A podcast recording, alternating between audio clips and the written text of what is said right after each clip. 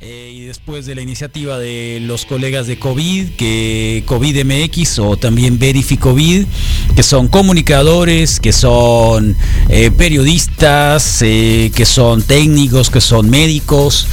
los lunes están acá con nosotros y Juan Manuel Solís, que es en algún momento ellos se asumen como revoltólogos que le entran a cualquier cosa, desde periodismo, comunicación, diseño, etcétera, etcétera.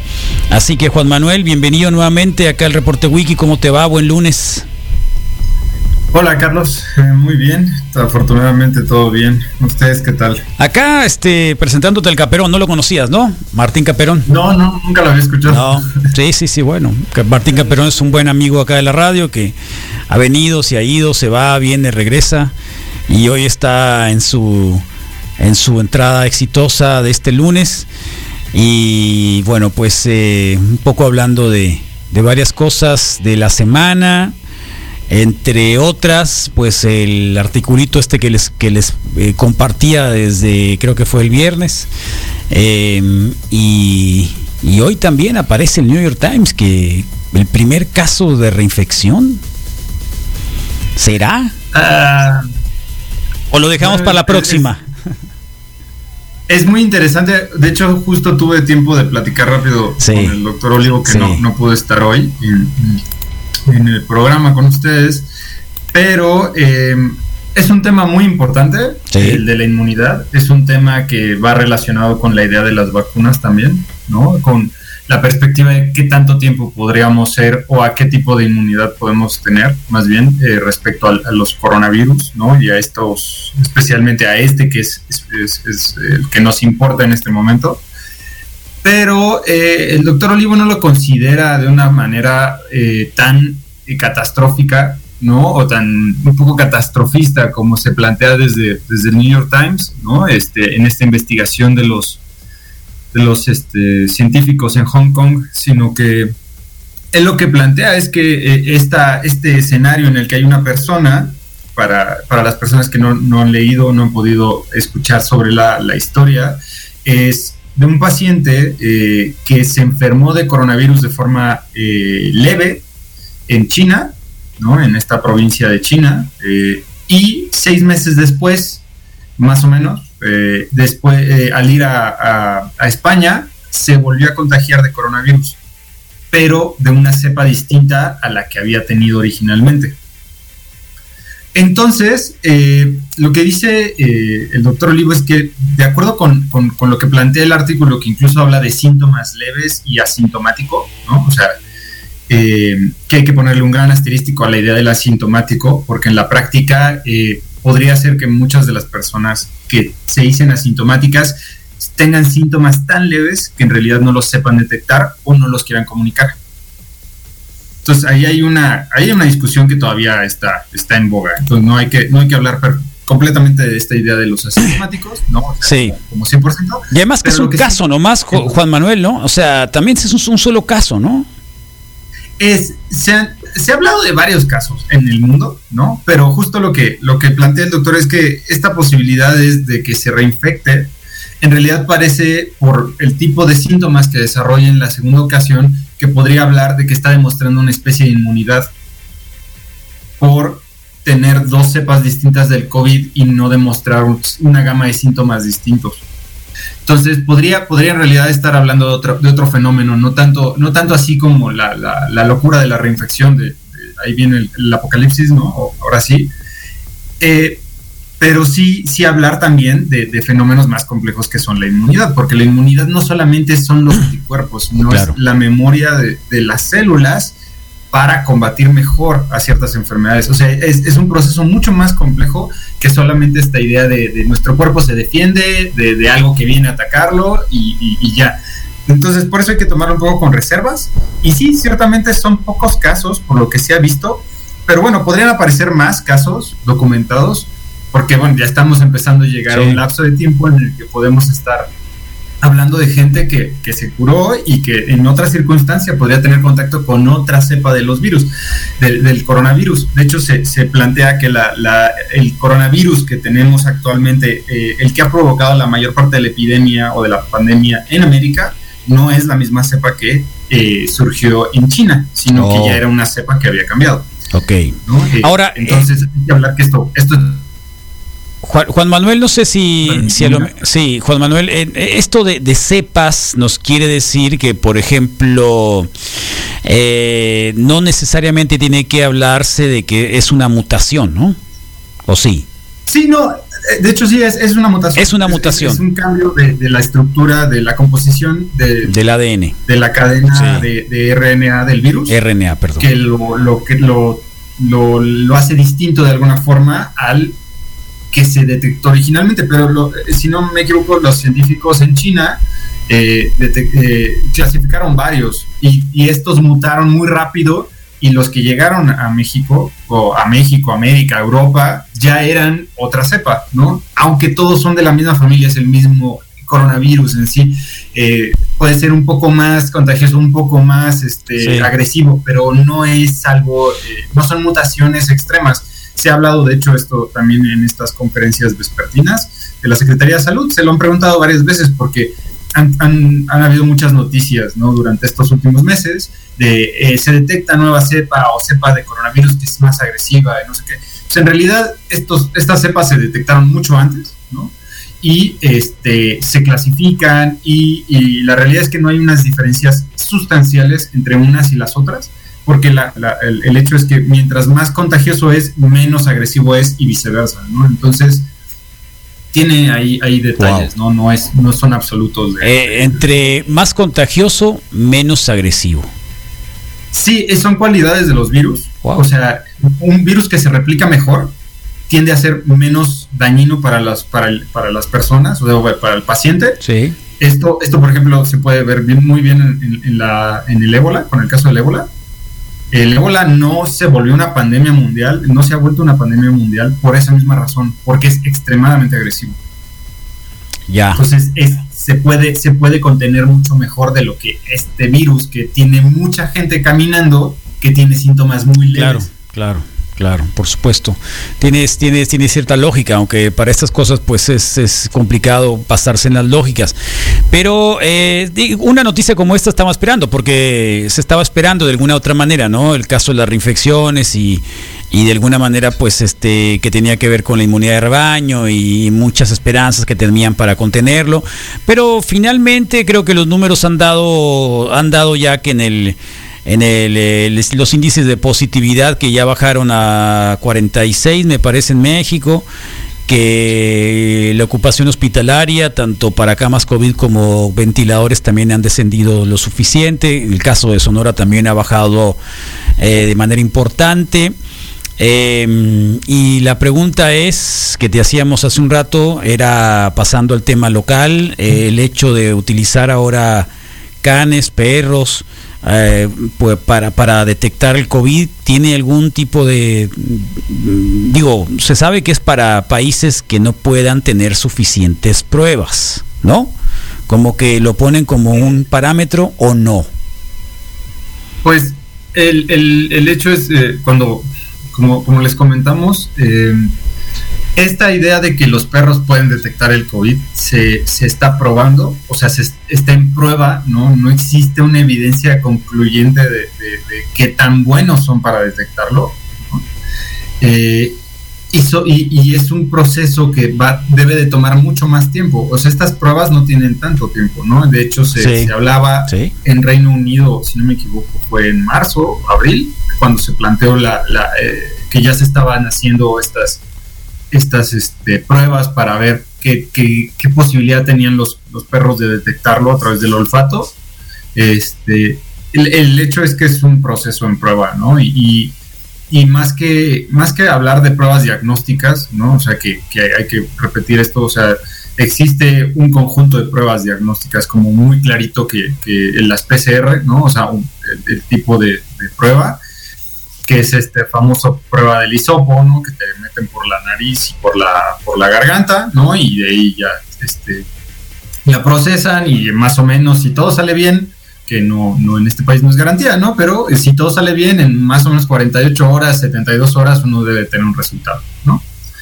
Eh, estas pruebas, aunque tienen una gran o sea, aunque son muy seguras en general, cuando digo seguras es la certeza del resultado, este, el hecho es que tampoco son 100%, este, tienen una, una efectividad de 100% en el diagnóstico. Entonces, si ni siquiera la mejor prueba que tenemos es perfectamente buena para el diagnóstico, no, no parece ser conducente tener un perro en el que no hay ninguna evidencia sólida de que realmente detecte o no detecte para, para usarse, ¿no? O sea, para, para llevar a cabo un diagnóstico. La verdad es que eh, no me, no, sea, se los comenté, no me parece una, buena idea en términos de política pública, ¿no? Es como policíaco también, ¿no? Es como un poco policíaco también, ¿no? Como que es un poco, o sea, utilizar un perro emulando un poco el asunto de los perros que, que olfatean drogas o explosivos. Como que no lo sé si sea la mejor medida en términos de salud pública, ¿o sí? Se ha utilizado, o sea, sabemos que se han utilizado perros incluso en, otra clase de procedimientos químicos, este, médicos, perdón, eh, y son, son, o sea, la verdad es que el, olfato de, ciertos tipos de, perros son, son extraordinarios, pero la idea de aquí es, eh, podemos sistematizarlo, podemos tener certezas, podemos tener, ¿no? Eh, podemos saber cuántas, este, cuántas veces falla el perro, por cuántas veces este, tiene correcto el digamos, su detección entonces, si mientras no podamos saber eso, francamente es, es una mala idea, ¿no? Es más una, a mi, a mi, parecer es un buen movimiento de relaciones públicas, porque recordemos que, que, tenemos traumas colectivos de país y, por ejemplo, uno fue el terremoto de 2017 y una perrita fue famosísima, ¿no? Por eso, entonces son animales muy, muy lindos con, a los que sentimos mucha empatía, pero yo no, no le veo en este punto y por lo que nos comentó el doctor, no, no, hay, este, no hay en este momento como una certeza de, esa posibilidad, ¿no? de que se puedan usar así. Sí, tal cual. Bueno, pues... Eh más de estos dos temas, no sé si tengas algún otro, Juan Manuel, que nos haya quedado pendiente para la semana o que veamos en los próximos días. Sigue el tema de las vacunas, que si los rusos van a comenzarla, que si Donald Trump está este, presionando a los de a los de AstraZeneca para que empiecen a, a proporcionarle, lleguen antes de noviembre como parte de las medidas. También está este pronóstico, ¿cómo le llaman a este pronóstico de que en México podamos tener 100 mil muertes antes de que termine el año también. Eh, digamos que son de los temas. Sí. El instituto eh, que, hace estas, eh, estas estimaciones, me estaba recordando justamente ayer el, doctor, nuevamente citándolo, porque con él peloteo muchísimo de lo que, lo que hablamos con ustedes y, lo que tratamos en Verifico. La, el hecho es que este, este instituto válido como se, se, le se dijo ayer en, la conferencia, eh, también se tiene, tiene ha hecho varias estimaciones. Y una de esas, de hecho, planteaba que para principios de agosto, con los datos que tenían ahí en marzo, más o menos marzo-abril, en México iban a haber alrededor de 7 mil muertes por COVID. Entonces, es muy importante decirlo así, o sea, no es que, no, es, decir que, el instituto sea un fiasco, ni mucho menos, o sea, no, no voy por ahí, o sea, eh, lo que estoy tratando de decir es que son estimaciones eh, que se presentan bajo escenarios de los datos muy, muy cuadrados, es decir, que son, eh, que no toman en, en cuenta muchos contextos de la realidad de los países, ¿no? Entonces, como ahora tal vez pueden estar sobreestimando, ¿no? Porque además tiene un rango enorme, tiene un rango como de 60 mil muertes y, solo consideran, eh, por lo menos visualmente, lo, ponen así, que eh, el mayor factor son las restricciones a la movilidad y eh, las mascarillas. Sí. Y el uso de mascarillas. Entonces, hay, que, hay que ver, o sea, hay que, hay que, hay que seguir viendo, o sea, sin duda, y, eso, eso me parece importante que, que se siga haciendo, o sea, la idea de, se están muriendo todas estas personas y, y, los medios lo están señalando, debería de, llevarnos a la pregunta de, qué podemos hacer para mejorar, ¿no? Yo creo que esa es la, gran insatisfacción con, la, con la respuesta que da el, doctor Hugo López Gatel en la conferencia, ¿no? En la que habla de, todo un contexto del que sería, eh, sería muy, muy, eh, muy poco serio poder este o sea, sacar a la epidemia de COVID-19 del contexto en el que llegó a México O sea, porque México no era España, no era Italia, en el que dejaron al virus correr libre y después dijeron, bueno, voy a encerrar a toda la población que pueda y voy a eh, dejar que los casos disminuyan casi a cero, ¿no? Al mínimo, para volver a reabrir con mi presupuesto de, en salud, con mayor capacidad en salud. Al, final, hay, hay, un montón de condiciones que, que realmente afectan a México. Sin duda es muy importante seguir diciendo, es que se está muriendo toda esta gente, ¿no? Y ojalá que no lleguemos al escenario en el que para el final de año tengamos 170 mil muertes. Claro. Confirmadas, confirmadas. Eh, Sería terrible. Juan Manuel, sí, no, no, estamos conversando con Juan Manuel Solís de Verificovid, esta iniciativa para combatir la desinformación en la pandemia del COVID-19 provocada por el SARS-CoV-2. ¿Te parece que López Gatel realmente ayer cuando, porque le pregunta, fue la primera pregunta que le hicieron a quemarropa, este, que, bueno, él mismo pues este, mordió la, la pólvora cuando dijo que si llegáramos a las 60 mil muertes sería catastrófico. Eh, ¿Consideras tú que esto para él en el momento en el que lo dijo era, era tal cual, que no se iba a imaginar que íbamos a llegar a las 60 mil muertes? ¿O cómo alguien, digo, que ha tenido esa expertise de comunicación eh, se arriesgó tanto para llegar a una cifra que podría ser catastrófico? Catastrófico no es solamente una situación, obviamente, que, que, que nos da un número fatal de muertes, de vidas que se quedaron en la pandemia, sino también de una política de salud que a lo mejor no fue la mejor. es lo eh, terrible, que a lo mejor y sí es la, a lo mejor sí fue la adecuada, pero que en realidad en términos de número, pues le provocó un balazo en el pie. Pues hay, hay, habría que, o sea, estas son la, la clase de cosas que vamos a ver con el paso del tiempo, ¿no? Por ejemplo, algo muy importante que podemos decir es, ya se están empezando a hacer las encuestas famosas serológicas en ah, México, lo está llevando un instituto de salud muy, o sea, no es, no es muy respetable, sino es el Instituto de Salud Pública de este país, ¿no? este, que tiene técnicos de primerísimo nivel, reconocidos en, muchísimas partes del mundo, ¿no? Y eh, creo que eh, hay que decirlo así, o sea, y, y, creo que es una de las cosas por las que ha fallado en ciertas, en ciertas áreas la comunicación del de el, gobierno eh, federal en términos de salud es que eh, un fenómeno nuevo, complejo, que nos, nos obligaría a tener mucha más humildad de la que a veces parecieran haber mostrado en ciertos momentos, ¿no? Los técnicos del gobierno federal. Y me parece que las estimaciones, aunque hubieran estado bien, o sea, aunque hubieran estado, eh, digamos, precisas en el sentido de que se hubieran cumplido de esa manera, ¿no? Eh, no eran estimaciones que se tenían que comunicar de, esa manera. de acuerdo. O sea, se tenían que comunicar de otra manera, ¿no? Y, claramente decir, esto es si se cumple todo lo que queremos que se cumpla, es decir, si, si, el confinamiento resiste, ¿no? Si, si, si después la apertura eh, económica, eh, de actividades también sociales, se hace de manera muy ordenada, cosa que no ha pasado en México, todos somos testigos de eso, ¿no? hay, casi de, dependiendo de, estado, hay, hay, hay medidas en, rojo abren restaurantes, en otro en naranja no abren restaurantes, ¿no? De un lado pasan una cosa, de un lado no, o sea, eh, realmente ha sido, ha sido muy, muy desorganizado. Entonces creo que ayer la, la, idea de, de, llegar al escenario catastrófico, o lo que él mencionó como escenario catastrófico, pues plantea no solamente varias cosas de, cómo los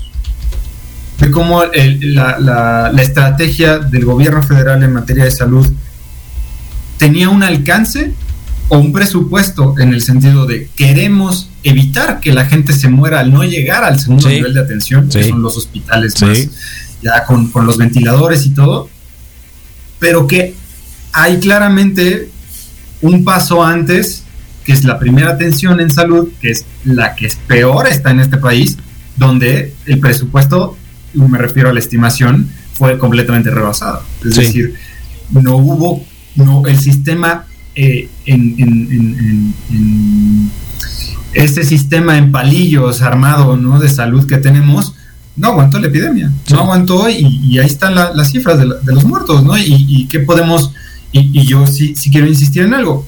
Creo que no, no se hizo un, o sea, en un momento, ahorita me parece que, de hecho, tal vez lo que estamos empezando a ver con los números eh, de la reducción es resultado de que en algún momento todos dijeron, bueno, ya vamos a dejar de, pegarnos por abajo de la mesa, ¿no? Y ahora sí vamos a empezar a hacer las cosas.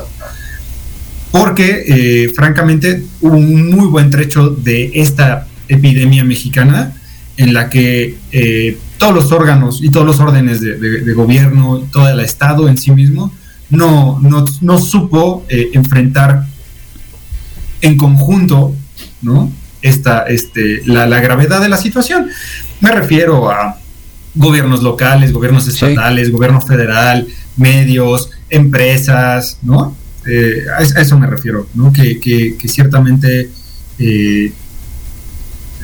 no hubo, no hubo el trabajo en conjunto que se requería para, para eso y que tal vez ahora ya con estos estas personas muertas a cuesta eh, se empezó a hacer y por eso vemos esta pequeña este, este pequeño descenso que puede ser una esperanza pero que si digo puede todavía falta no estamos completando sí que todavía nos falta un montón muy bien, Juan Manuel, pues agradecemos como siempre mucho la colaboración de los lunes acá. Nos vemos, si lo permiten ustedes, el próximo lunes para seguir y las cápsulas todos los días que se produce desde Verificovid. Recuerden de que se pueden suscribir a Verificovid ahí en Facebook, en Instagram, eh, COVIDMX, en en eh, Twitter y en WhatsApp un número de teléfono que se los se proporciona por supuesto al final de cada una de las cápsulas y este y ahí pueden llegar también por Telegram o en el www.verificovid.mx, ¿no? Que ahí ustedes se pueden ahí encontrar la información para poderse suscribir a esta red de información que les puede llegar en WhatsApp, a mí me llega a las 5 de la mañana y ya estoy más que informado. Está bien. Este, pues nada, muchísimas gracias. Nada más decir que, eh, que apreciamos mucho el apoyo de ustedes y eh, hacer una, una, un anuncio que, hicimos creo que el, jueves de la semana pasada, de jueves a viernes, que eh, en este momento los, los sábados y los domingos no tenemos ya eh, el envío de las cápsulas. Sí, sí, sí. Pero sí mantenemos las cápsulas de lunes a viernes. Muy bien, muchas gracias. no, no, de hecho ya, ya habíamos ahí completado esa parte. Bueno, muchas gracias. La isla del tiburón, un lugar muy preciado para los sonorenses y sobre todo para la etnia con caca.